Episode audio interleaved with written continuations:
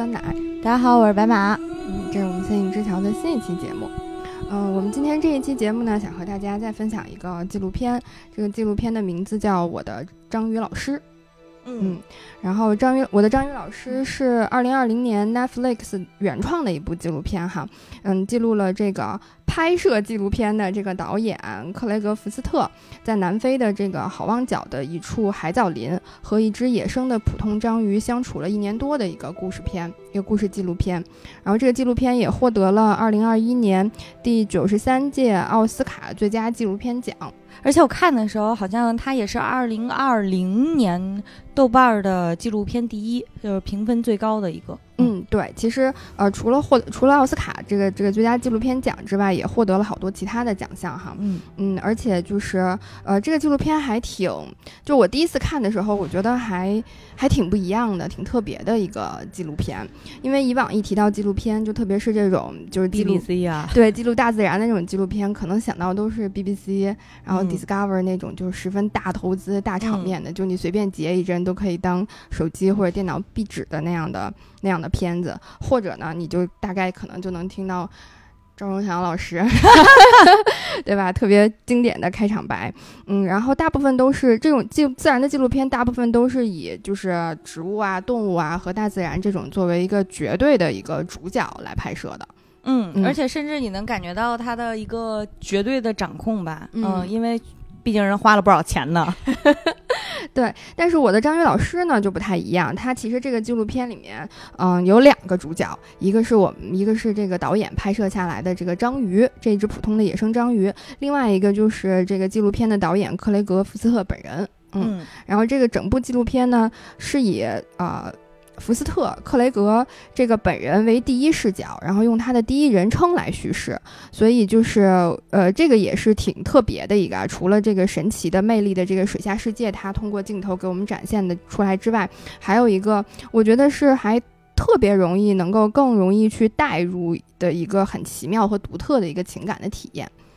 对，就是因为给我的感觉就是，你能看到导演在这个过程当中，他也有挫败，然后他也有那个呃，就是想着解决问题的这个过程。嗯，拍的其实不是那只章鱼，拍的是他跟章鱼之间的这段感情吧。嗯嗯，就是因为嗯，导演用了他的自己的第一人称嘛，第一第一视角，然后呢，他也记录了他自己在现实的这个人类的世界当中、社会当中，他遇到的一些。啊，问题可能是大部分的都市人都会或多或少会遇到的，所以那个代入感也挺容易的，不像以往单纯的看 BBC 那样的纪录片的一个体验。我们跟他唯一的区别就是我们没有办法去好望角潜水，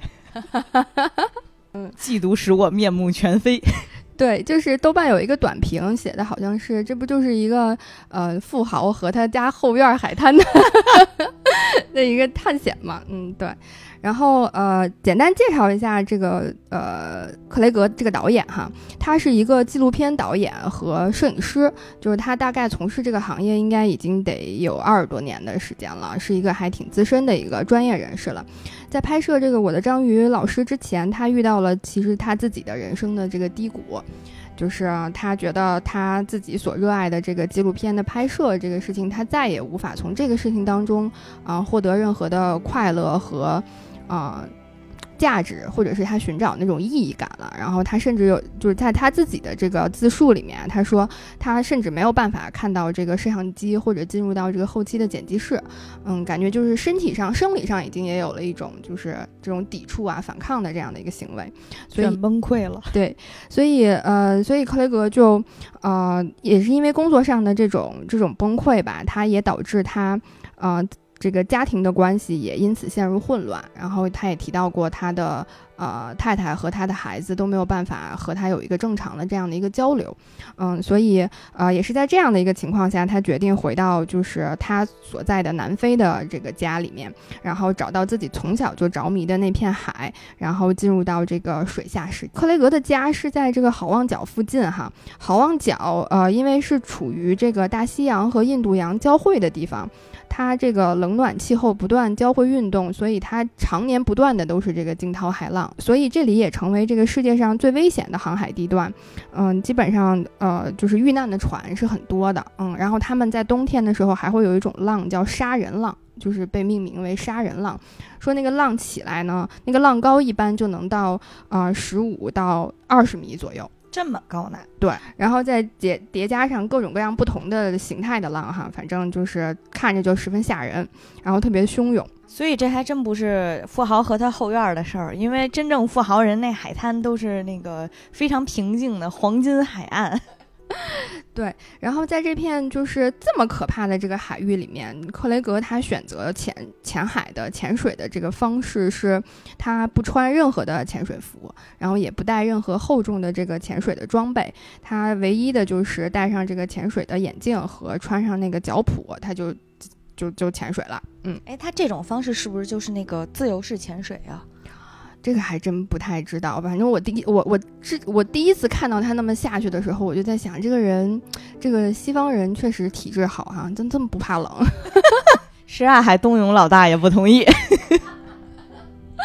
嗯，说到冷这件事儿呢，嗯，克雷格他自己也讲，他说他呃之所以选择这样的方式，是因为他当时就是情绪很混乱嘛，然后思想也就是就是每天脑子里各种。我我自己猜的，我脑补的各种小人打架这种，所以他说冰冷的冰冷的海水能够帮助他呃头脑冷静。嗯，然后呢，他在这个水中不断探索的过程当中，他也会调动他可能他全身的这个肌肉啊，或者是精力啊，所以他就再次能够感受到这个充满呃活力的这个身体。嗯，然后他大概这样潜水的方式应该是持续了小一年左右的时间，在一年之后，他觉得他自己有了重重拾了这个精力之后，他又开始拿起了摄像机去拍他这个。过去这一年来，每天都来的这个水下的这个世界，就是在这个呃水下世界，克雷格呃遇到了他的这个章鱼老师。就是有这么一天，就是克雷格照常啊，就是吃了吃了早饭，然后就来到了这个海滩，准备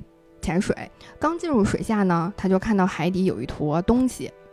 就是也说不上来是什么东西。他在定睛一看呢，发现是就是一堆贝壳啊、海螺呀，就是那些壳类的东西，就是。组成了一坨，然后孤零零的，很突兀的在海底，对，孤零零的站在那儿，旁边什么都没有。这个时候游过来几条鱼，然后突然这坨，这坨不知道什么玩意儿的东西就散掉了，然后一只暗红色的章鱼就从中游了出来，而且就飞快的游走了。嗯，然后克雷格立刻就跟上去了。这个章鱼可能是可能是害羞了吧，然后他就把。他就用他自己的这个触角，将一片海藻围绕在自己身上，就好像我们人类给自己穿上了一件斗篷。就你可以想想象一下，哈利波特那个隐可以隐形的斗篷，对。然后从缝隙中，然后盯着这个克雷格的一举一动，然后趁这个克雷格不注意的时候，他就又又再次消失了。嗯，作为一个拥有二十年从业经验的纪录片导演，克雷格有着很敏锐的观察哈。然后他第一时间就意识到这只章鱼不一般。这能给我凑一期节目，这一定是一个有故事的章鱼，嗯，所以他就决定每天都呃来潜水的时候也都要去寻找一下章鱼的这个踪迹。然后章鱼起初是十分警戒的，因为他并不知道这个克雷格这个庞然大物到底是一个什么样的存在哈，他甚至对这个摄像机都十分的警惕。章鱼就是他怎么去应对这个摄像机呢？他是先用一只触角抓住一个贝壳。然后举在自己前面，就像举着一个盾牌一样，嗯，然后他再去伸出另外一只触角去碰触摄像机，很试探性的那种碰。就大家想想象一下，就是流浪猫，你在喂流浪猫的时候，流浪猫想要吃东西的时候，对对对，那个试探性的行为。呃，他发现，当他发现这个摄像机和岩石和海底的这个岩石一样不会动的时候，他就可能觉得安全感强了一些的时候，他就会试着用自己的触角，然后。你抓住这个摄像机，把摄像机往自己的这个方向去拉，然后想去近距离看看这玩意儿到底是个什么东西。所以就是在这样日复一日的这个不断的去探访的这个过程当中呢，啊，就是章鱼也。慢慢的熟悉了克雷格，然后就是也终于能认出来，哦，又是这个大家伙来了。所以在第二十六天的时候，章鱼再次见到克雷格的时候，他没有再逃走。克雷格也试着向章鱼再靠近一步，他呢向章鱼伸出了一根手指，嗯，章鱼似乎就是感觉好像也是做好了这个充充足的心理建设和准备哈，说他就倒要看看这个大哥到底是个啥触感。让我也摸摸你，对。然后章鱼，但章鱼这个时候还是躲在它的这个洞穴里哈，它把它所有的触手都贴在这个洞穴里，然后它自己那章，我们知道章鱼它其实是有一个吸盘的，嗯，然后它把吸盘也摆好，然后呢，呃，整个人其实是还是一个防御的一个状态，然后但在这个时候，它也伸出了一只触手，慢慢的去靠近克雷格，然后这个触手就。握住了克雷格的手，然后触手上面不是有很多吸盘吗？然后这个每一个吸盘一点点一点点用一个一个吸盘吸住克雷格的手。哎，我当时看到那的时候，真的觉得就是我也想长一个，就觉得他的那个触手一定非常好用。就是后来我是看了某些资料，然后他讲好像这个章鱼的每一个触手，呃，它的每一个触手上面的每一个吸盘其实都是独立操控的这么一个。一个玩意儿，所以我就觉得这一只触手可真了不起啊！对，然后这个也是克雷格和章鱼的第一次亲密接触，所以克雷格特别的激动，就是他这个是他从来没有过的体验，就是与一个。野生动物这样的亲密的接触，接下来他也依旧每天都去探访章鱼。章鱼呢，在这个过程当中也开始相信这个庞然大物不会伤害他啊。慢慢的，在克雷格来的时候，他也会离开他的洞穴了。嗯，然后他也不在意克雷格在身边，就是做着自己嗯该做的事情。所以克雷格也有机会，就是深入到了章鱼的这个世界，看到了他的更多面。呃，我也是看到这儿的时候才知道，原来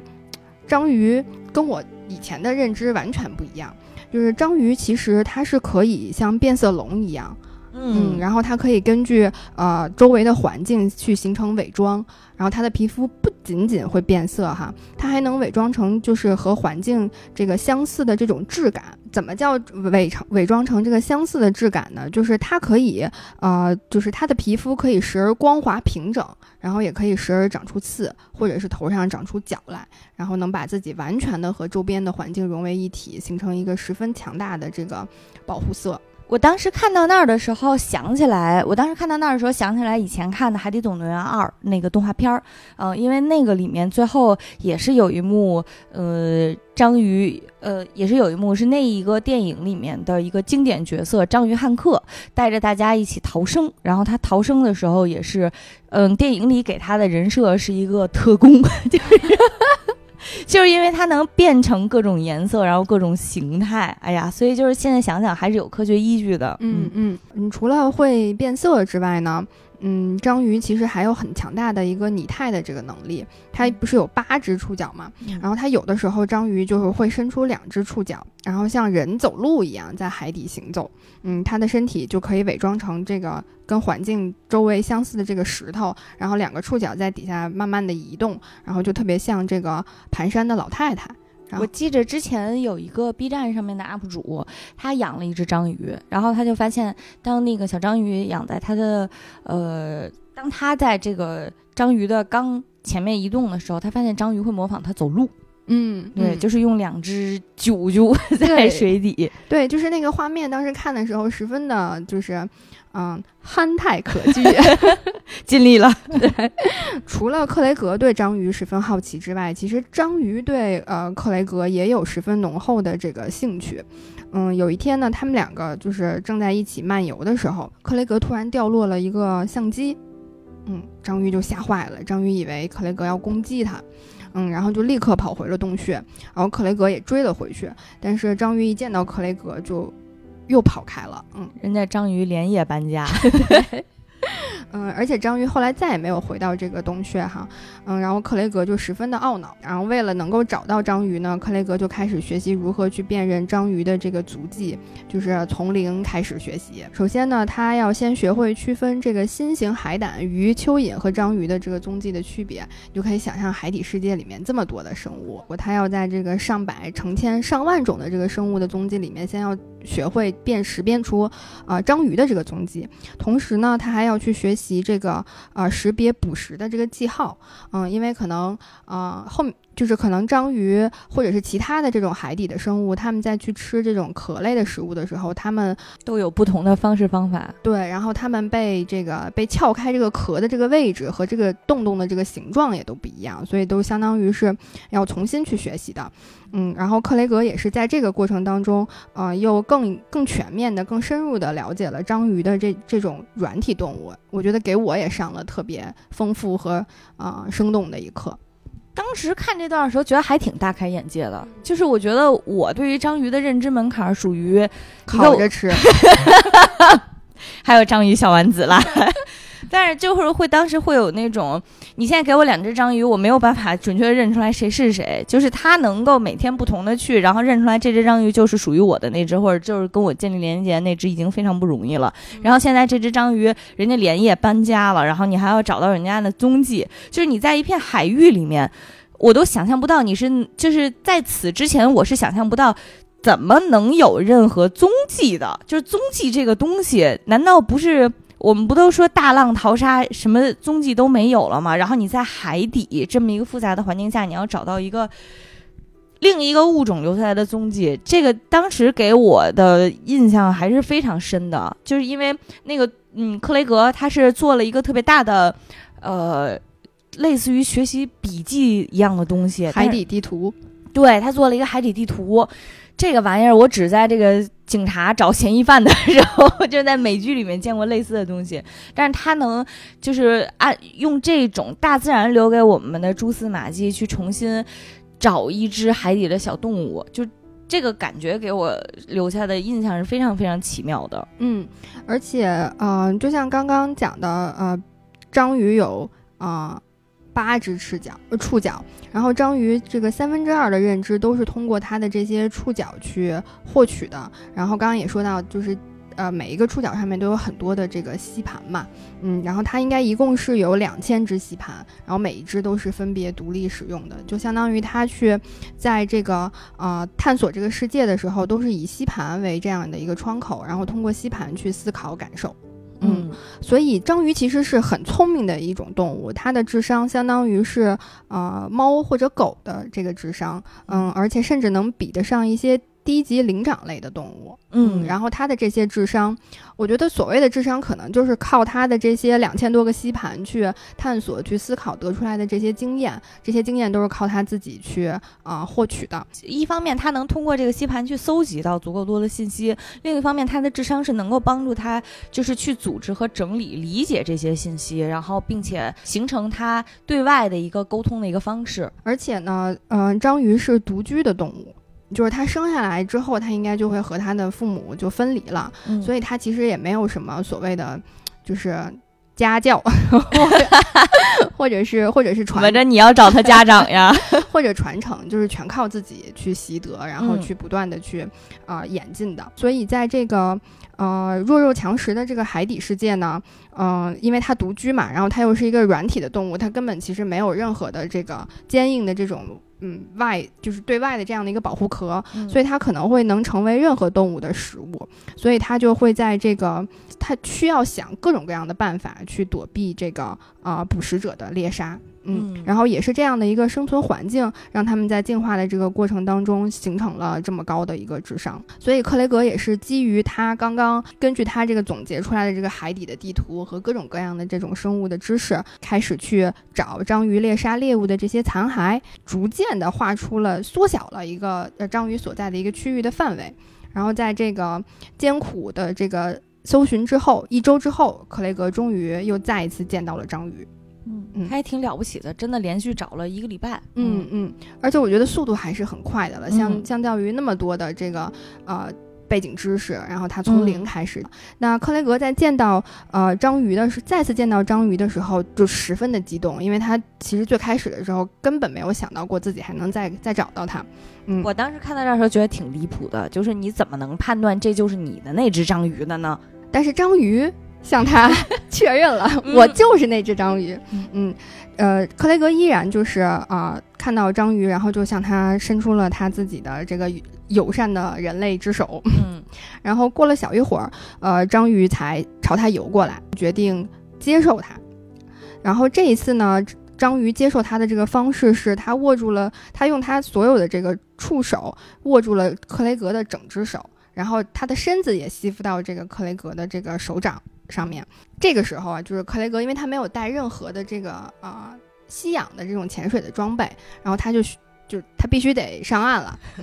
不上岸就就不行了。那友友谊必须要伴伴随着我的生命一起终结了。对，他就需要呃回到水面上去呼吸一下。所以克雷格开始就是慢慢的向水面游去。然后章鱼呢，就是十分意外的，就是他并没有离开克雷格，他没有从克雷格的手上呃游走，而是和他一起浮向了这个水面。然后至此，就是克雷格和章鱼真的是。呃，建立起了信任，也建立起了一个比较呃稳固的一个连接。我我另一个没想到的点就是，呃，章鱼居然真的能够在见到他之后，马上就以一个更加信任的姿态出现在他身边。就是我以为会有一个类似于重新建立信任的一个过程，但是没想到就是我我认出你来了，然后我就成为了你的好朋友。这一刻感觉是很奇妙的，嗯。嗯，那个真的还是挺感动的，因为没有想到，呃，他是比呃上一次的亲密接触更近了一步。嗯，而且在这之后，章鱼呃他会开始更自在的、更从容的和甚甚至和克雷格就是嬉戏了起来。嗯，然后他有一有一个画面，就是让我觉得，呃，就是心都要化了的那那一幕，就是章鱼他会就是趴在克雷格的胸前。嗯，整个吸附在他的胸前，就好像他在拥抱克雷格一样。嗯嗯，然后呃，就是克雷格呃也感受到了这这样的一个一个对。对他的一个信任和他和对他的一个善意吧，我觉得从那一刻开始，再往后，你再看到呃克雷格的那个神神情的时候，还有状态的时候，是嗯更放松的一种状态了，跟他最开始就是在影片开始之前的那种皱着眉头，然后就是感觉什么都不会好的那个那个状态也完全不一样了。刚刚也说到了章鱼的智商十分高哈，就是在这个克雷格去观察啊章鱼的这段时间里面，也确实有很多的，也确实发生了很多。事儿真的是证明了他的这个智商十分的高，因为章鱼是一个夜行性的动物，所以克雷格有一天他决定就是晚上去看看啊，章鱼晚上都会做什么。这是他遇到章鱼的第一百零四天，所以他是也是他我我觉得应该是他在这一年多的这个潜水的这个时间里面第一次晚上去潜水，嗯。夜潜还是挺危险的，对。然后他去到这个章鱼的这个家之后，发现章鱼确实不在洞穴，克雷格就到处找嘛。然后他在潜水区域的时候发现了这个章鱼，然后发现它正在捕猎，而且它的这个捕猎的这个速度和。动作就像闪电般一样快，就是它的这个触手这么多的触手，你也不知道它会出哪一只，你也不知道它会以什么样的速度出这样。它叫闪电五连鞭，对。然后就是一气儿就是呃抓了三条鱼作为他自己的这个估计是宵夜吧，嗯。然后这也是克雷格第一次在潜水的这个区域发现章鱼，然后后来就是仔细想了一下，可能是觉得因为。鲨鱼就是章鱼的这个最大的一个天敌，它其实是没有办法去到达这个潜水的区域的，所以章鱼选择在潜水的区域去啊做这种捕猎，然后去安心的享受这个美食，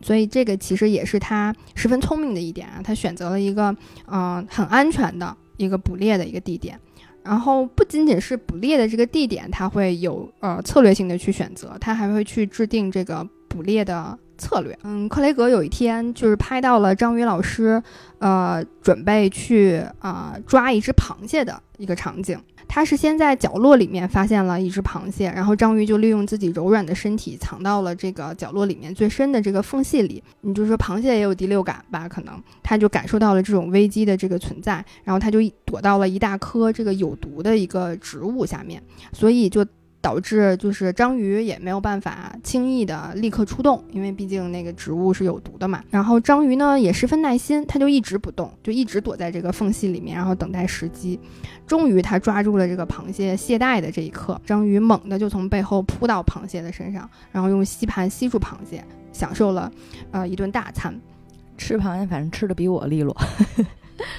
在这之后呢，呃，章鱼还试图用同样的方法来去。吃抓龙虾，但是这个方法在龙虾的身上就失败了，因为我们都知道螃蟹是横着走的，就是他在去抓那个螃蟹的时候，螃蟹它如果要跑的话，它其实也是横着跑嘛，它是在同一个水平线上的。但是龙虾就不一样了，龙虾它可能启动，然后它游移的这个速游移的这个路线还是稍微有一些角度的，它可能是稍稍向上的，所以这种从背后扑过去的这样的一个嗯同样横水平的这样的一个方式，可能就啊在龙虾身上就不奏效了，所以章鱼就改变了策略。章鱼这一次甚至把克雷格也制定到了他的这个捕猎的这个计划里，哦，真的特别的聪明哈！就是那一天，克雷格像往常一样去看这个章鱼，然后章鱼呃也发现了他准备吃了很久没吃到的这个龙虾，他把克雷格拉到他的一边，拉到他的一边，然后龙虾在他的另一边，然后就相当于他能钻到龙虾和克雷格之间，在这个。他准备要去扑龙虾的那那个瞬间，他会稍稍的让自己提起来，然后将自己变成一个从上往下的一张网，因为它有很大的这个触手，然后从上向下去盖住龙虾，就抓住了这个龙虾。克雷格老工具人了，对。然后我看到这儿的时候就觉得章鱼真的很聪明，就是他会不断的去吸取经验，然后吸取教训，然后每一次去就下一次再尝试的时候，他都能够呃有一个比较呃更更。进化的这样的一个方式去完成他自己想要完成的目标，这个是而且速度非常快。对，而且这个是我完全没有想到的。我觉得就是，而且他其实这中间从抓螃蟹到抓龙虾这之间可能也不过几天的时间，嗯，所以他的学习能力还是很强的。哦，这里面可能科普一个还挺，我不知道算不算冷知识啊？就是你知道章鱼怎么吃这种带壳的东西吗？我是看了这个才知道的，我以为是应该 就是它。八个爪子一起上，给人壳包了呢。此前以为是这样。嗯，我我刚开始看它捕猎的时候，我我就是有一个疑问，我说这壳这么硬，它它是把这个东西你也没指甲，对，然后也没有任何的工具，是怎么去吃的？这个片子里面其实也做了一个就是解释哈，他说章鱼的这个触手底部长着一个类似。就是锥钻，就是类似钻头的那样的一个，嗯，一个东西。我们姑且认为它可能类似指甲吧，但是 肯定比指甲要坚硬很多了。它是可以在这个硬壳上去钻孔的，钻完孔之后，章鱼是会分泌出一种毒液去滴到这个孔里面。我看弹幕里的讲法就是，比如说像贝壳这种，它遇到天敌之后，应该就呃，它遇到天敌之后就会把自己所有的那些柔软的那些肉质的部分缩到壳里面嘛，然后保护的呃密不透风。但是呢，当被打了药之后呢，其实，呃，他们就会被麻痹下来，就好像我们被麻醉一样，然后整个人呢就全无，整个小动物呢就全无保留的把自己那种肉质的部分，呃，松弛开，这样的话，章鱼就可以。直接吃到了，嗯，就是钻孔其实也是十分有技术的一个活儿，就是它不一样的这种壳类的动物，它钻孔的那个位置也不一样，就是它需要就是精确的插入它的这个每个这个硬壳动物壳类动物的那个顶端，它才有可能就是呃把这个毒液呃射进去之后，然后能够真正的麻痹掉，或者是就是真正的打到这个壳类动物的那个软体的那个肉体的那个部分。所以就是看这个片子，还对章鱼的这个知识 了解的特别的多。嗯，我当时看到那儿的时候，还有一个感觉，就是会觉得，从此以后，如果我再看贝壳的话，我会看一下它上面有没有眼儿。嗯，因为像这个，像这个克雷格，他在电影里面其实也有一个片段，就是他会捡到一个一个壳类动物，他就会随手看一下它上面那些眼儿，然后随手做一些记录。我觉得这种就给我一种特别。哎呀，你说知识就是力量，有点土。但是当时的感受就是，当你知道一些知识的时候，你是能够从大自然里阅读出足够多的信息的。嗯，就是会有这种我一不小心解码了大自然的秘密的感觉，很奇妙，很美好。嗯嗯，刚刚讲了章鱼是怎么去捕食其他的动物的哈，但是章鱼呢，嗯，也有被当做猎物的时候。嗯嗯。这个海底世界里面，我们觉得最恐怖的一个一种一种动物，应该就是鲨鱼了。章鱼也一样逃不过。有一天呢，章鱼在离开洞穴的时候，呃，在海底森林，就是那个水那一片水藻海藻林附近活动的时候，呃，有一只鲨鱼也在这个附近，而且这个鲨鱼看着十分的焦躁，就是游得特别的快，我感觉应该已经是饿了几天了的样子了。讲一下啊，那个鲨鱼是是一种比较小的鲨鱼，它的名字叫睡袍鲨啊，是属于章鱼的天敌吧。然后呢，大概长度看起来大概也就是一米左右，就是反正不是我们想象当中那种庞然大物一口下去把我给吃掉的那种大小。嗯，章鱼呢其实也发现了这个鲨鱼，所以它就不停的变换着自己藏匿的这个地点，但最终还是被鲨鱼发现了。那个画面特别的惊险哈，鲨鱼咬住了章鱼的一个触手。然后不停的就是呃上下翻滚扭转，希望能够把这个章鱼从它藏藏匿的这个岩石下拉出来。他那个动作好像是他自己非常熟练的一个捕猎的动作，就像滚筒洗衣机一样疯狂的在旋转。就是反正我当时看的感觉是，如果是那个章鱼是会不会直接就被甩晕了？对，最终其实呃。章鱼还是很顽强的坚持了下来啊！鲨鱼只是咬掉了它的一个触手之后就离开了。嗯，鲨鱼走后呢，章鱼就很艰难的从它藏匿的这个岩石里面游出来。它就是十分虚弱，而且行动也十分缓慢，就是往自己的这个洞穴去游。海水里就充满了这个血腥的这个味道。克雷格当时就特别担心鲨鱼会闻到这个血血腥的这个味道再次返回，他就很想送这个章鱼老师回家。嗯，但是出于这个纪录片拍摄的这个准则，就是我们不能干预大自然的这种啊运转的这个规则，所以克雷格当时就是我感觉他其实内心还是很。纠结很挣扎的，嗯，他就只能在一旁拍摄着这个章鱼老师这个受伤回家的这样的一个画面。就是回到家之后，克雷格呃就一直在想到底是不是自己害了章鱼老师，因为其实那一天章鱼为什么会和鲨鱼碰到面，其实是因为章鱼看到了克雷格出现了，嗯，章鱼其实是想找克雷格的，所以克雷格感觉到就是呃很自责。然后他仿佛感觉自己也遭遇到了章鱼老师的这样一样的经历，就是他开始思考，嗯，自己的这个死亡和脆弱，还有这种不堪一击。嗯，我觉得在这一刻，就是呃，克雷格自己说了一句话，他说：“章鱼教会了我同理心。”嗯，就是是一个移情和共情的一个过程。就是很神奇的是，你竟然会和一只野生动物体验了同样的情感。而且是完完全全陌生的一个种族，它又不像猫猫狗狗那种，你都养了那么长时间，什么动作大家还是比较熟悉的。嗯，然后第二天一早呢，克雷格就赶去看这个章鱼老师，章鱼还活着，嗯，但是因为失血太过虚弱，虚太过虚弱，章鱼就失去了往日的色彩。就我们一般看到的章鱼，应该都是红色的、暗红色的那样的。但是现在的这个章鱼就是浑身白的颜色，嗯，浑身苍白，就是你看到的是一只白色的章鱼，就是从来没有见过白色的章鱼。你看到它一直是闭着眼睛在休息，嗯，然后它的呼吸也十分的十分的弱哈，嗯，就是这样的一个状况，呃，持续了一周之后，章鱼就痊愈了。克雷格再次看到章鱼的时候，发现了它新长出来的这个小小的触手，嗯，哦，那个触手特别的 Q 弹的。特别可爱，我但是我想起来的是之前看《死侍》的时候，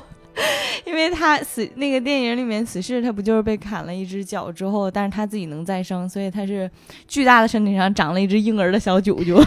是的，是的，就是他另外的七只触手都是很强壮，嗯，然后很强壮，然后只有那个新长出来那个触手很小，而且它的颜色也是粉粉嫩嫩的，是看起来口感很不错，对，特别的特别的可爱。这个触手大概是过了一百多天之后就完全长好了，嗯，然后它的这个自愈和生长的能力和速度其实也还挺快的，然后这个也给克雷也让克雷格感觉到十分的了不起，就是能够在那样沉重的这个攻击之后还能够有点就是啊绝处逢生。他本来觉得他挺不过来，呃，但是他发现他突然又能长出来的时候，我觉得这这一刻给我们。脆弱的人类来讲是非常惊喜的，嗯嗯，就是你在遇到这个，你看到他其实是生命奄奄一息的那个状态，但他仍然挺过来了，然后还呃仍然恢复，并且可能呃比之前更好了的那样的一个状态的时候，还是给了人很多的这个鼓舞的。克雷格也一样，就是他也因为呃章鱼能够克服这种困难，他感到自己可能也可以克服他自己生命中的这些困难。能够感受到章鱼还是给了他很多的力量，但是吧，这个鲨鱼是从来不会离开的，嗯，就像噩梦一样。章鱼第二次又遇到了这个鲨鱼，是一只更大的一只鲨鱼。这一次再遇到鲨鱼，章鱼首先发挥了它这个十分善于隐蔽的这样的一个技能点，快速的游进了一片海藻林，然后用很多片的这个海藻叶将自己的身体紧紧裹住，就是把自己啊罩了起来。然后他从缝隙中去观察这个海外面的这个环境，鲨鱼也跟着来到这片海藻林。然后，嗯，鲨鱼的这个嗅觉十分的灵敏，就是这整所有的海藻叶上面都散发着这个章鱼的这个味道。所以鲨鱼就开始猛烈地撕扯这个海藻林，海藻还是不行，这玩意儿太软。嗯，章鱼就呃从海藻林的这个背面喷射，然后就逃脱。然后它这一次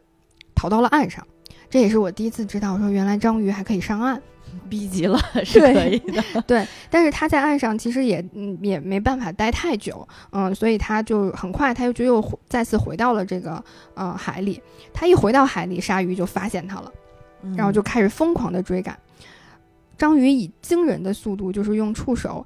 拾起，就是它周围的这个所有的它可以拿到的这个贝壳和石头，就把这些贝壳和石头缠绕在自己的身上，然后同时它把触手也缠绕在异兽攻击的这个头部的周围，用贝壳和石头给自己做了一个保护罩。这个其实也是克雷格第一次在海底看到他时候那个样子，对吧？对，这个画面跟我们在影片最开始的时候看到那个画面十分的相似。就是克雷格第一次遇到他的时候，其实那个时候，因为克雷格完全什么都不知道嘛，但那个时候也是章鱼在啊躲避躲避天敌的这样的一个情况。嗯，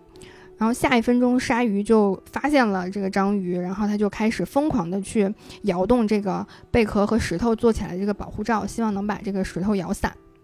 评论都说给自己做了一件软猬甲，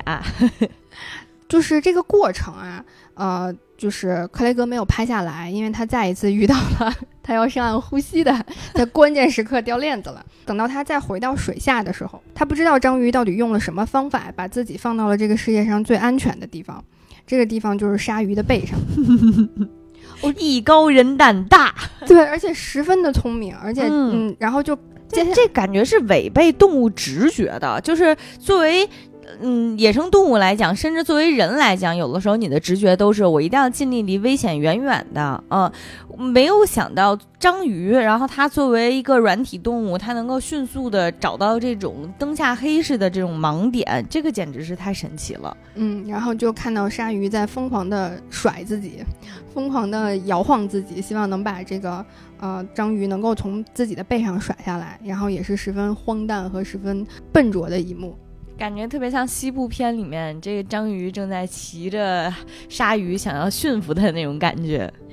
对。然后在经过这个一片特别厚的这个海藻林的时候，章鱼自己就从鲨鱼的背上。跳了下来，也甩掉了所有自己之前作为保护罩的一些贝壳，然后很快的就回到家里了，回到自己洞穴里面了，就是再一次见识了高超的这个章鱼高高超的智慧。章鱼除了呃特别聪明之外，其实它在和克雷格相处的这一年当中，克雷格还发现了它挺调皮的一面。嗯嗯，有一天在潜水的这个区域游来了一大片的鱼群，章鱼就正好这个趴在这个岩石上，就突然它伸出所有的触手伸向水面，就伸向这个鱼群，就像我们说的那个张牙舞爪的舞爪。嗯，然后鱼群就被吓得散开了，但鱼群还是要游过去的嘛，章鱼就反复做了这样的动作。克雷格刚开始以为就是章鱼要。捕猎，捕猎，嗯，但其实发现并不是这样的，它其实就是在和鱼群在打闹。我之前在我们寝室夜话那个节目里面，因为当时讲到乌鸦，然后我也是在查资料的时候发现说，就是嬉戏和玩耍这种行为，其实专属于高智商、高智力。这个种族的行为，就是比如说像乌鸦，它其实也会。当时我看到那个是乌鸦会在冬天滑滑梯，就是 对滑人类的滑梯吗？对，就是它会找一个高的地方，然后当时应该是一个小雪坡那种地方，就是是很滑的，所以它会飞上去，然后出溜一下再下，然后再上去。所以就是像章鱼，它如果能和鱼群去戏耍的话，真的也是从侧面上证明了它是在在就是它确实是有富裕的智力，能挥洒自己富裕智力的这种。就是有鱼，嗯，对，就是在和这个鱼群嬉戏耍闹了一会儿之后，章鱼就开始，呃，他发现他看见了克雷格，然后就径直游向了克雷格，抓住了克雷格的手，伏在克雷格的胸前，然后就再一次拥抱了克雷格。当时觉得实在是太温暖了，就是那个感觉，就好像是你你你远远的看着你的孩子在远处玩儿，然后他看到你之后，他就不玩了，他过来拥抱你，我我这种认同感，我的天哪！这是克雷格和章鱼的最后一次亲密的肢体接触，嗯，也是过了很久啊，然后克雷格，嗯、才知才意识到那个可能是章鱼和他的最后一次告别。嗯嗯，到这个时间已经是呃，克雷格每天去探访和记录拍摄章鱼的第三百二十四天了。克雷格这一天又来到了水下去看望章鱼，然后他发现章鱼的身边也有另外一只巨大的章鱼，所以他们其实就是章鱼和她的男朋友，我也不知道是不是男朋友，嗯对象，对他们进入到了这个交配的时间。嗯这也意味着章鱼的生命进入到了尾声。嗯嗯嗯，在这里面简单的提一下哈，章鱼其实一一只普通的野生的章鱼，它的寿命大概也就是一年左右的时间，然后它的生命会随着它呃给予了呃下一代。然后哺育完下一代之后，它的生命也就此结束了，所以是一个很就是是一个新生和一个呃离去有点无缝衔接的那样的一个感觉。所以从交配之后，呃，章鱼就不会再从洞穴里面出来了，它不会再捕食，嗯，然后呢，它会把它的这些卵产在它这个洞穴的最最里面，这样就最安全，不会被被发现。然后它会把它自己身体里面的所有的营养，就相当于是把它自己整个都献给了孩子。我觉得那个可能是他们这个生物的本能吧，它会知道它大概需要多长的时间去孵化这些卵，然后其实也是一种变相的在倒数着自己生命的这个尾呃尾期。随着它去孵化卵的这个时间变长，然后章鱼身体的颜色也慢慢的变浅，然后又变成了那个白色的章鱼，就像第一次被鲨鱼吃掉一只触角的那个样子。非常的虚弱。嗯，最后当所有的卵都孵化了之后，这些卵会从洞穴里面冲向海洋，大概会有数十万颗的卵吧。然后这个时候，章鱼也会呃被它们冲出洞穴。当时真的是，我觉得是呃比在受到鲨鱼的那个呃伤害的那那一刻更奄奄一息。嗯，当时会有一种感觉，就是它在被鲨鱼伤害的时候，或者说他在鲨鱼的袭击下受伤的时候，你能感觉到他是在虚弱，但是在努力求生的一个状态。但是，嗯，还是那句话，就生物本能嘛，就是在这一刻的时候，他应该是已经在迎接自己死亡的这种命运了。而且还有更让人难受的是，从他刚刚冲出被冲出洞穴的那一刻开始，就开始有鱼在他周围游荡，开始就是吃它的身体。第二天，克雷格就看到一只鲨鲨鱼叼起他的尸体，游向海洋的深处。嗯，到这儿为止，就是章鱼的生命就结束了。克雷格大概应该见证了这一只呃章鱼百分之八十的呃生命的时间。嗯，我觉得也是很幸运的是，章鱼也有了他自己这一生的影像的一个记录。克雷格为章鱼感到十分的骄傲，而且十分的不可思议。他也是在这个过程当中，自己的内心也获得了治愈。在这个过程中，克雷格与章鱼建立了连接，找回了同理心，然后同时也让克雷格与人类的关系发生了改变。在这个影片的结尾，呃，我们发现就是克雷格的孩子，克雷格的儿子也开始对这个水下的世界感兴趣，他会和克雷格一起下水，然后去看章鱼老师。在章鱼老师离开数月之后，克雷格的儿子在水下发现了一只章鱼宝宝，特别特别小，可能那个那个那个就只有你的手指甲指甲盖儿那么大。嗯，当时看到这一幕的时候，很多弹幕都在都在都在说，这就是章鱼的宝宝。嗯，因为当时克雷格也算了一下，就是从这个时间，然后以及这片海域来看的话，应该就是那只章鱼的孩子。最后克雷格他有一段自己的，呃，自述吧，我觉得其实也是对于整篇，呃，整个纪录片以及他从和章鱼的这个呃相处的这一年的过程当中的一个呃很精确的一个总结。嗯，他是这么说的。他说：“自然世界是多么珍贵，你进入到水里会有一种自由自在的感觉，你所有的担忧、麻烦和生活中的那些戏剧性全部都消失了。渐渐的，你开始关心所有的动物，甚至包括最微小的动物。你意识到每一个生命都很重要，你会感觉到这些野生动物的生命是多么脆弱。其实，在这个星球上，万事万物的生命都很脆弱。你和自然建立了联建立了联系，它在跟你对话，它的语言是可见的。”克雷格因为拍了这部片子之后，他其实也自己成，嗯，也自己参与到了这个海洋、海底世界、水下世界的这样的环保的这样的一个呃行动当中去。他说，呃，他他在这个影片的最后讲说，呃，章鱼教会他的其实最重要的一课是，我是这个世界的一员，我不是他的访客。嗯嗯，所以整个片子就结束了。当然，他这个海底的环保的这个事业还会一直在继续下去。克雷格后来也和别人一起成立了一个呃海洋变化项目。这个项目是由一群潜水员组成，致力于对海藻森林提供保护。这个海藻森林其实也是我们在影片当中无数次看到的，就是小章鱼躲进去的地方。我自己看完这个片子还挺感动的。我当我记得就是我第一次看的时候，看到最后章鱼啊真的奄奄一息躺在海底的那一刻，就是都掉落泪了。因为他们之间的这种跨物种的这样的所谓的友情、信任的这种连接的建立，感觉十分的神奇，十分的奇妙。然后到后面就是看到生命的章鱼这个生命的失去的时候，实在是太太难过了。然后我也是通过这个片子，后来才就是回想了一下，为什么，嗯，大家在有的时候会经常通过大自然。能够获得治愈。就我以前其实呃有特别明显的一个行为的一个模式，就是我在很累的时候，然后我在很心情很低落的时候，就很想离开城市，嗯嗯，就很想进入到大自然里，很想去看看海呀，看看山，嗯，看看树。我自己以前是，如果心情特别不好的时候，嗯，周末去我我。脱离城市是有点费劲儿了，但是我会在城市里面的那个公园儿，因为我们家附近有一个，就是沿着河边走走一下午，就会觉得就是你精神状态就是会放松很多。嗯嗯，虽然尽管还是在城市，在人群之中吧，嗯，毕竟公园里也不是什么野生公园，对，但是还是会你听到这个鸟就是鸟叫，然后听到。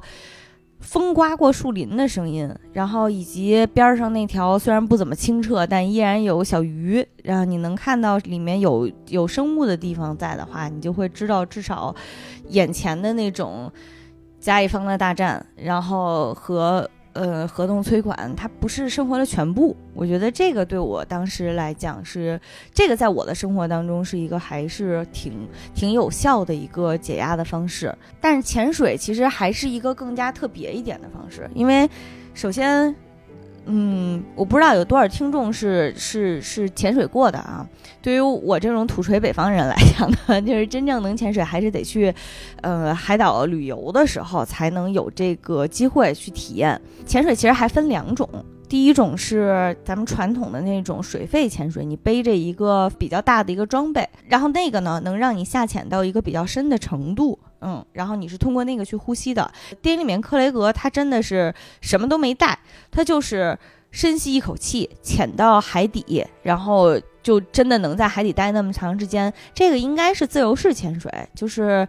生靠肺活量去 撑的这么一次历险，所以我们也能看到，在电影里面，他很多次进行到关键时刻，不行了，我得上去喘一口气儿这种，啊，但是这种深入到水下的潜水给人的感觉是完全不一样的，甚至它不是那种其他的你在大自然里面觉得和大自然更亲近了，呃，和人类那些烦心事儿更远的感觉，它是彻底把人置身于一个对自己来讲其实挺危险的一个环境下。哦，说白了就是你，甚至你的呼吸都是要靠你赖以为生的呼吸，都是要靠一个外部设备，或者是深吸一口气，在倒计时的状态下才能持续下去的。然后你在那个情况下，你会觉得你跟陆地上的自己不是一个自己。哦，当然也有可能是因为我太菜了啊！但是你和在陆地上如鱼得水，那不是一个状态，因为你不是鱼，所以你入水之后反而是手足无措的，更加危险的。嗯，但是也是在那种情况下，你会发现你身边的鱼其实是比你要更自如，你身边的所有的植物、所有的贝类、所有的嗯小鱼，它是真正属于这个世界的。然后你现在是在尝试着融入人家的世界，然后尝试着在在在。别人的地界儿上找到一个更加安全、更加自如、更加舒适的方式。我觉得这个可能是，呃，科威格进入水下之后能够更好的逃避现实的一个一个体验吧。比如像我，我胆子比较小，我在潜水的时候，说实话我还挺害怕的，就是。因为海海底的世界，像他电影里面有呈现那个海藻森林，它是真的。他说森林其实不是一个比喻，而是在水下的时候，那个海藻特别高，而且非常密，真的就像你远远看到一片森林一样，你不知道海藻里面藏着什么。啊、你也有可能转角遇到小鲨鱼，你也有可能转角遇到小章鱼。啊、你你作为一个外部的一个人类，你不具备那种解析水下的那些气息，解析那种水流的波动，甚至温度的变化的能力，你就是睁你能看到东西，但是你就是一个睁眼瞎，嗯、所以在那个环境下，一切你会觉得自己特别特别脆弱，然后你没有那种自己特别自如的感觉。除了这种海岛森林之外，有的时候你游到一个地方。的旁边，然后你会发现你好像走到了悬崖边上，是因为在水下，就是比如说有些礁石，它可能，呃，它就是突然断掉了，然后在你面前它就是万丈深渊，尽管你不会掉下去，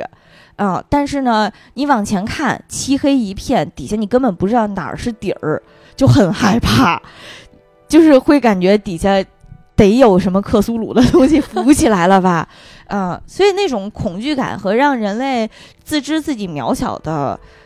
视角是在陆地上很难得的，嗯。嗯嗯。呃，说句俗的，就是相当于是突破了自己的舒适区，然后进入到了一片未知的一个环境里面。那种对未知的恐惧，在这个过程当中，能够让你去更深刻的体会到、感受到这个自然的力量和生命的力量。嗯，另外就是让人类能够有一种谦卑的感觉吧，嗯，就是嗯尽管我们感觉上自己已经占占据了整个世界，但实际上地球上说白了，就地球上百分之七十的地方是水啊。然后呢，这个水你你下去之后你是什么样，根本你就不知道。你的心理状态、你的心态变化，你完全无法预测啊。所以就是别太拿自己当回事儿吧，就是在潜水的时候。另外就是这个导演讲到自己被大自然治愈的时候，就突然想起来以前旅游的时候一个经历。嗯、那次是去一个国家公园儿，那个国家公园位于垦丁，名字特别好听，叫龙坑，听起来挺中二的。我印象比较深的是。我没想到龙去龙坑旅游还是一个挺费劲儿的事儿，至少在我当时去就是好几年前，他们它比其他地方要要麻烦，它要提前几天预约，然后呢预约之后你到了现场，你是要看一个小短片儿的，那个小短片儿是旅客在自然公园里面的一个行为指南，比如你要做你不能做哪些事情，然后对于大自然的保护，你比如说你不能。嗯，类似于不能掐花、不能毁坏植物之类的，但是它会规定的很细致，而且必须你所有人必须是坐在那儿老老实实，统一送到一个地方，就是看完这个片子之后你才能进去。嗯，然后另外就是我真的进去之后呢，我我手机里面其实还存了一个片段。天哪，这个我找了一下，这个是我一四年去的时候，已经快十年了。嗯，我当时去。对我当时去的时候的一个感受就是，尽管它是作为一个保护的还可以的自然保护公园，但其实你能看到它的大自然的面目留的还是非常原生态的。嗯，然后我在里面行走的时候，甚至是在走向公园腹地的路上，是我第一次意识到有所不同，是因为它有一条，它有一条大自然的怎么说呢？它有一条通道。嗯，然后呢，左右两侧都是非常茂密的林子和树。走到里面的时候，我的听觉就意识到不同了，就是因为是鸟叫，但是没想到鸟叫那么的密，那么的立体声，你知道吗？就是杜比全景式音响那种感觉。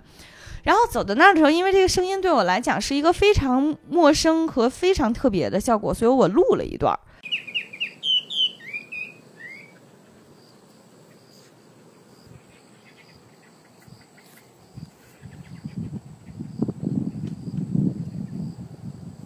这是风的声音。嗯，这是风的声音。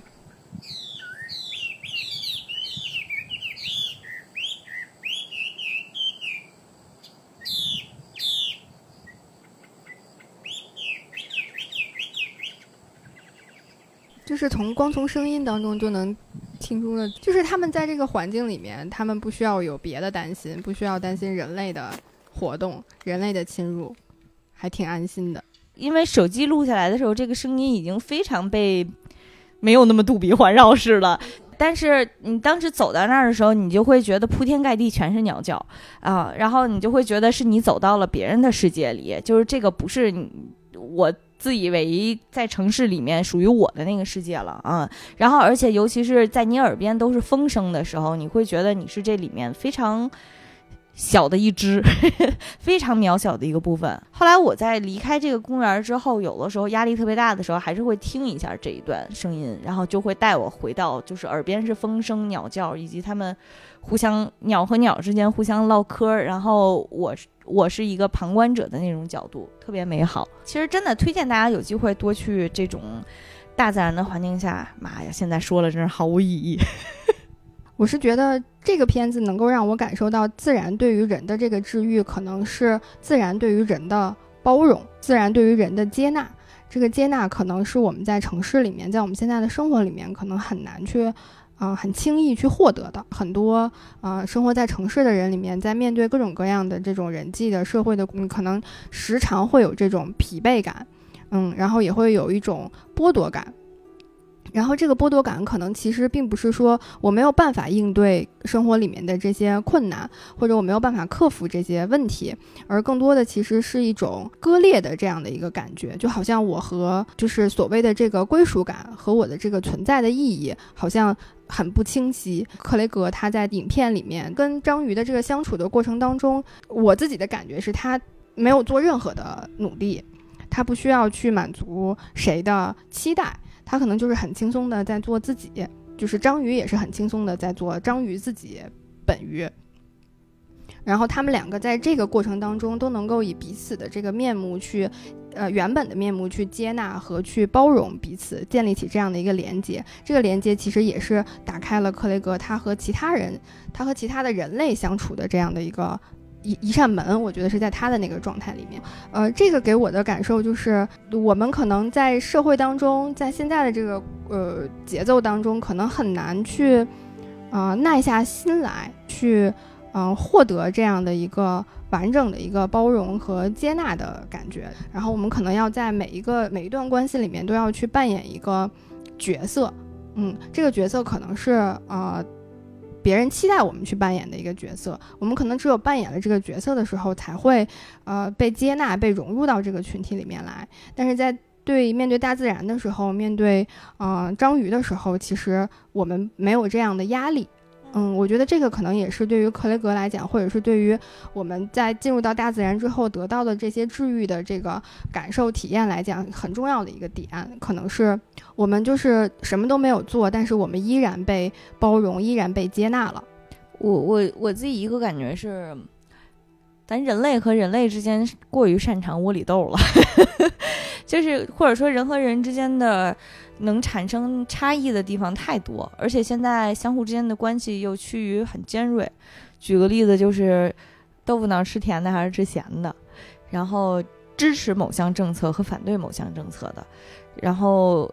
还有其他感觉一说节目区就会被冲的一些一些点，就是嗯，人和人之间能起能起冲突的点简直是太多了，所以交朋友也是格外的困难。但是你。但是面对就是人和章鱼这么如此区别巨大的时候，你能感受到一种毫无保留的，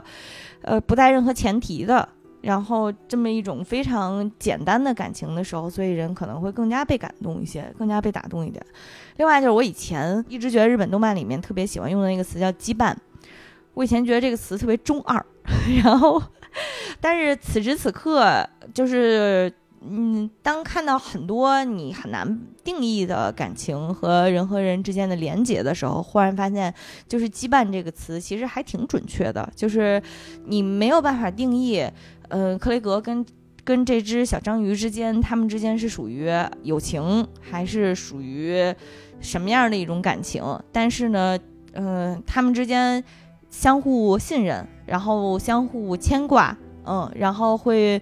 愿意和对方一起玩儿的这个过程，这种情感把它定义成羁绊，我觉得就已经是一个还挺准确和美好的一个词了。嗯，其实整个片子里面，克雷格的一个状态能够很明显的感受到，他是从最开始的一个抑郁的状态，到后来他调整回来之后，可能恢复到一个，嗯，还比较从容有余的这样的一个状态。然后我其实之前有一个朋友，也有一个，呃，就是长期存在的就是这个抑郁的这样的一个状态。他当时跟我讲过，就是描述过他的一个感受，有一句话我印象还挺深刻的，就是他说：“我觉得我整个人的。”我连毛细孔都关上了，这个形容好神奇啊！嗯，他他的他觉得就是在抑郁的那个状态下，他觉得对这个世界啊没有什么期待，然后这个世界可能对他来讲也没有什么价值，然后他其实很想去建立和这个世界的联系，但是他发现自己没有这个能力。他说他觉得呃这个能力就是低到是说呃我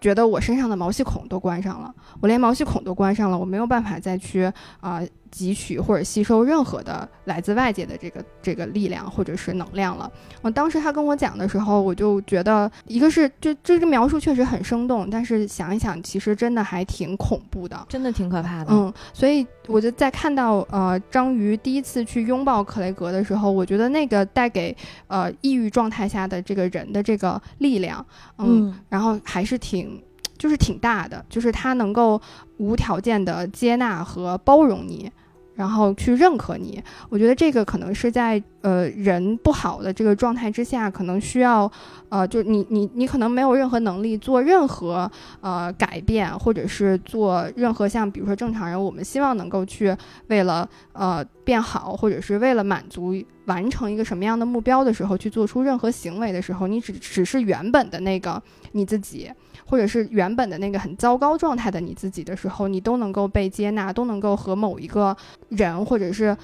某一种动物建立起这种连接，那个给人的治愈的能力，给人治愈的这个这个效果也是十分强大的。嗯，你说到这个，我其实突然想起来，以前有看到过，就是嗯，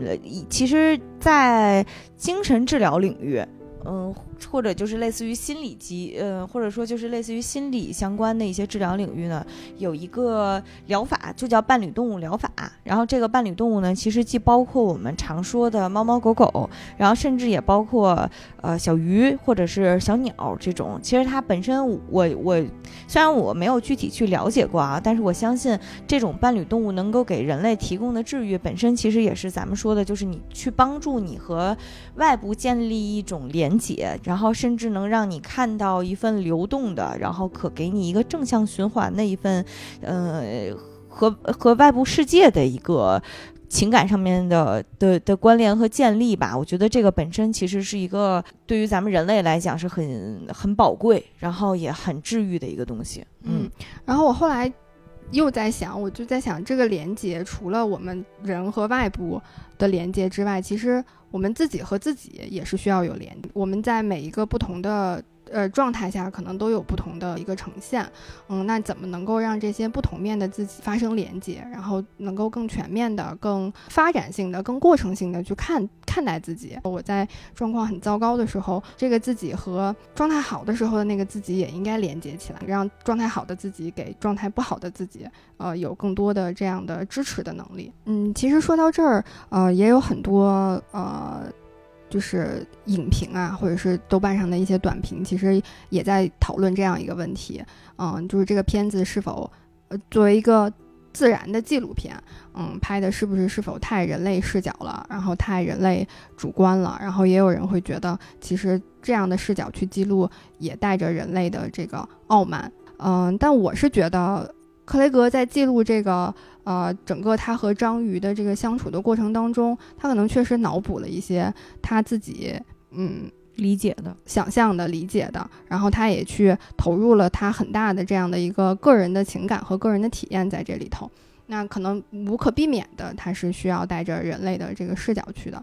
但是这个其实也回到我们节目最开始说的那个，就是它不是一一般如同以往的那些纪录片儿，那些纪录片儿它确实记录的是大自然啊，无论是各种，当然肯定它有各种各样的主题，然后针对的是各不同的物种，嗯，然后那种纪录片呢，它其实好的地方就是它可能有很强大的科学团队，它尽量是一个非常客观、纯记录性面、纯记录的一个视角，然后告诉你大自然正在发生什么事情，嗯，但是呢，这部纪录片它其实你与它记录的还是那。句话，它不是章鱼，它记录是自己和章鱼之间的感情，然后呃，它记录的是自己对章鱼投入的这份感情，然后以及记录的是大自然给他的一个反馈，这一切都是非常直觉化以及直观化的一个东西，嗯，然后。所以这里面就必然是带有人类的感情和人类视角的，嗯，但是，嗯，我刚才想了半天，不知道怎么说这个词啊，就是我觉得是一种有限多情，就是它呈现出了自己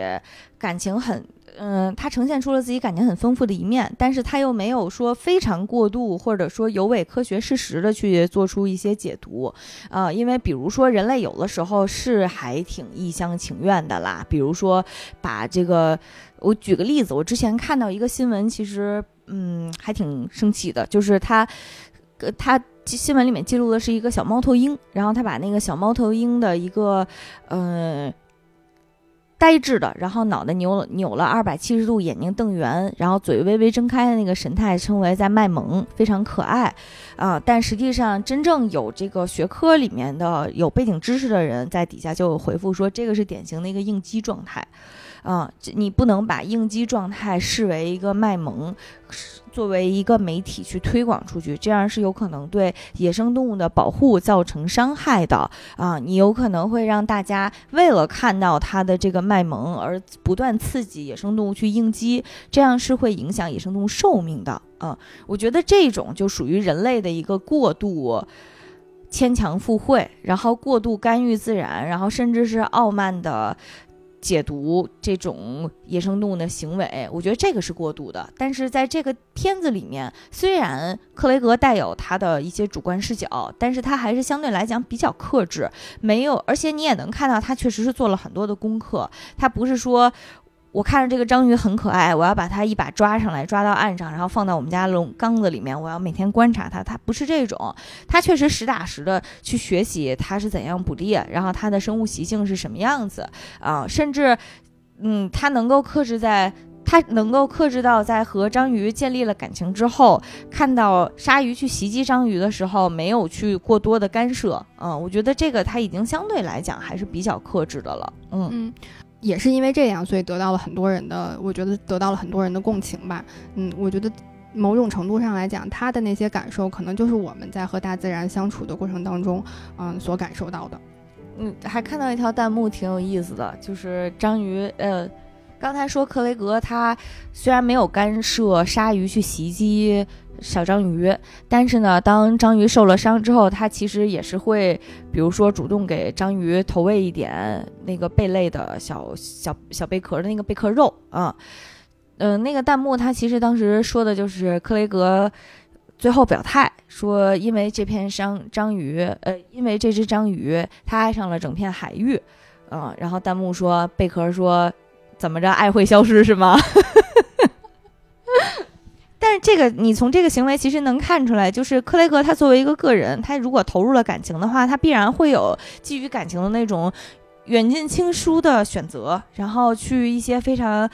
嗯，从人类视角上，你关怀朋友、关怀跟自己有羁绊的一个对象的一个方式，嗯，所以这个这种温情其实本身也是这个片子能够给我们的一个启发，嗯，或者说能够给我们的一点治愈吧。我们肯定是希望能够通过这个片子，能让大家更加的爱大自然，更加的去保护大自然。但是这种保护，我相信对于我们绝大多数普通人来讲，它一定是带着感情的。你一定得是先投入进去，而不是说上完地理课那些什么